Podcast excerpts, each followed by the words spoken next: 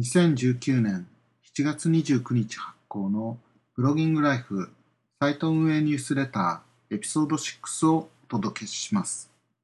今回のメイントピックスとしては7件ピックアップしました。7件のうち3件はちょうど先週米国企業の四半期決算のシーズン週だったんですけれども3件は第2四半期の決算発表の内容に関してハイライトなどを含めております。具体的にはその3つの四半期に関しての話は Amazon、Google、Twitter に関してです。でそれ以外に4件あのサイト運営関連のニュースをピックアップしております。これから順に紹介させていただきます。まず1点目なんですけれども、Google の自然検索数、自然検索による訪問数が昨年よりも減少したという市場調査の結果をマークルが、第2 2019年第2四半期のデジタルマーケティングレポートで発表しました。このマークルという会社は、かなり定評のある会社らしいんですけれども、え四半期ごとに市場調査レポートを発表しております。結果の内容に関してなんですけれども、昨年の第2四半期と比べて、えー、Google のオーガニック自然検索による訪問数は8%減少しているという結果となってます。で、これだけを聞くと、ちょっとえっていうようなところがあるんですけれども、あの、実際には Yahoo や Bing はもっと落ちてまして、Yahoo は11%ダウン、Bing に関しては26%ダウンとなってます。で一方ですね、あの上昇しているあの企業もありまして、DuckDuckGo が49%のアップとなってます。で特に DuckDuckGo に関してはモバイルでの伸びが大きくて、モバイルでは64%アップとなってます。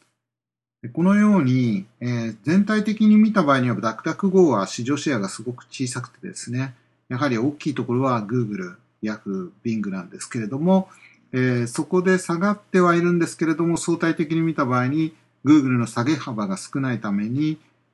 検索エンジンの市場シェアとして見た場合には、えー、そのオーガニック検索の訪問数のシェアとして見た場合には、Google は、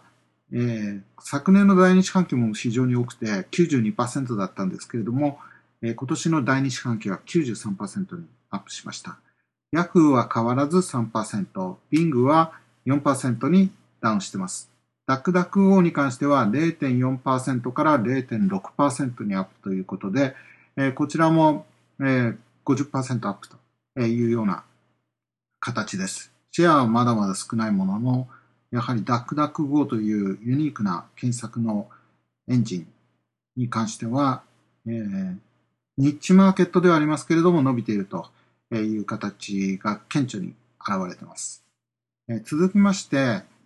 2019年7月25日に Google Webmaster 公式ブログがモバイル画像検索結果のページで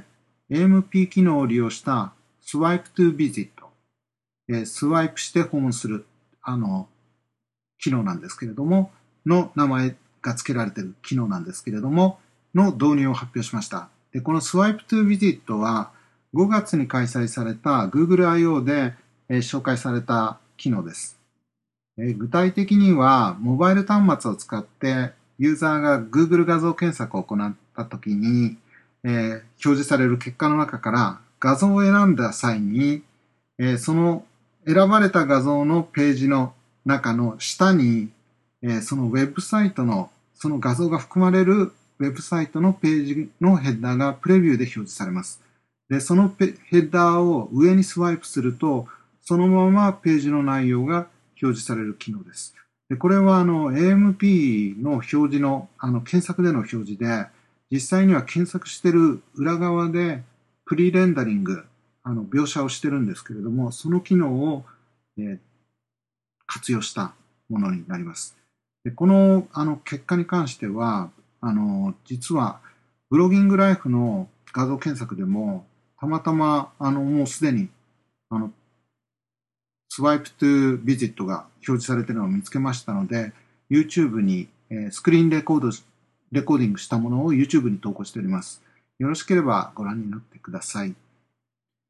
え、3点目なんですけれども、Facebook モバイルニュースフィードの画像サイズと表示テキストの行数変更を発表しました。こちらに関しては、え、変更内容としては、モバイルニュースフィードのアスペクトレシオ、縦横比とテキストの行数、表示行数の変更、えー、具体的な表示行数を絞るという変更になります。でこの変更の目的というのは、一つは広告との見た目のマッチングを合わせていくという部分です。で、もう一つは、この今回のアスペクトレシオに関しては、インスタグラムの広告の推奨するアスペクトレシオと同じで、縦の長さが短めのあの正方形に近い形の、えー、広告の画像なんですけれども、インスタグラムと合わせることによって、えー、広告の画像に関しても Facebook とインスタグラムで連携が取れる取りやすくなってきているというようなメリットもあります。えこの辺の動きがまたどんな形で動いていくかっていうのに関してもえ注目しております。4点目に関しては YouTube のマスターヘッド広告というのがあるんですけれどもそのマスターヘッド広告をすべての広告主に提供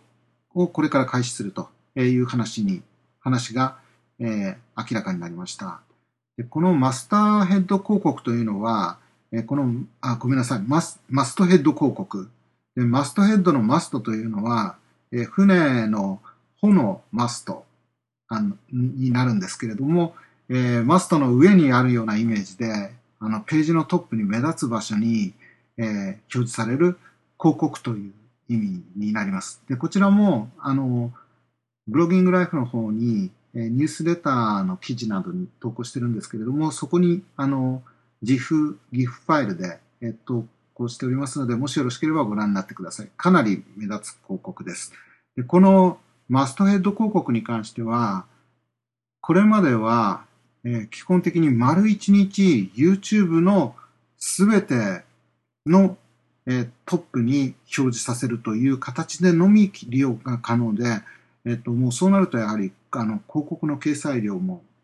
掲載額も非常に高額になりますし、えー、利用する、できる、で利用する意味がある企業というのも本当に限定されていたんですけれども、テストをした結果、かなりあの地域を絞って、で広告主を絞ってテストをした結果、結構良良好だったということで、え今回発表されたのは CPM ビット、コストパーミルという形で、えー、表示回数に対して広告掲載額を支払うという形態で、えー、掲載可能になったということで、基本的には全ての広告主に対して、マストヘッド広告枠を開放したと。いうようなニュースです。こちらの方も YouTube ホームフィードと合わせて、マストヘッドとともに、相乗効果が得られるんではないかというような、あの記述がえ、YouTube のヘルプのページに記載されているんですけれども、確かに、あの、かなりインパクトはあるかなと思います。YouTube はあの Google の四半期決算の中でも具体的な数字は明らかになっておりませんが、随分うまくいっているような雰囲気が、え、伝わってきてます。え、でいよいよちょっとあの四半期の方の決算の発表になるんですけれども、え先に申し上げますと、ドコモかなり調子がいいです。まず Amazon に関してなんですけれども、Amazon の今年の第2四半期の売上は昨年の同期と比べて20%増加の634億ドル。為替レートを1ドル110円で計算した場合に大雑把なところなんですけれども、7兆円ということで、四半期の売上として7兆円という、本当にすごいと思います。で、純利益は25億ドルから26億ドル、1億ドル増えました。プライムデーにおいて、プライムメンバー数があの過去最高を記録したということで、プライムデーに関してはブロギングライフの方でもあの記事を投稿しているんですけれども、え、昨年のえ、ブラックフライデーとサイバーマンデーを合わせたえ、販売額を上回ったと、2日間ですけれども、プライムで同じ2日間で比較した場合に上回ったということで、本当にうまくいっている感じです。もう一つのハイライトは Amazon の広告事業に関してなんですけれども、こちらもかなり伸びておりまして、昨年の第二四半期と比べると37%増の30億ドルになっております。えー、Amazon の広告事業も急成長しているということで、30億ドル、えー、634億ドルの売上のうちの30億ドルが、えー、広告事業ということで、あの、まあ、大まかなところで約5%ぐらいの売上となっていると。えー、いうことです。売上の5%となっているということで、占めているということで、あの、アマゾンの広告事業というのは、えー、かなり伸びてるなと。実際確かにアマゾンのページを見たときに広告が結構表示されるんで、ただ、あの、うまくミックスイングしてやっているんで、すごく、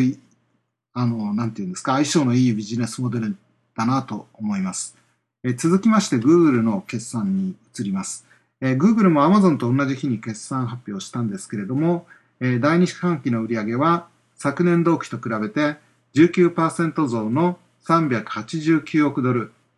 純利益は24%増の99億ドルとなりました。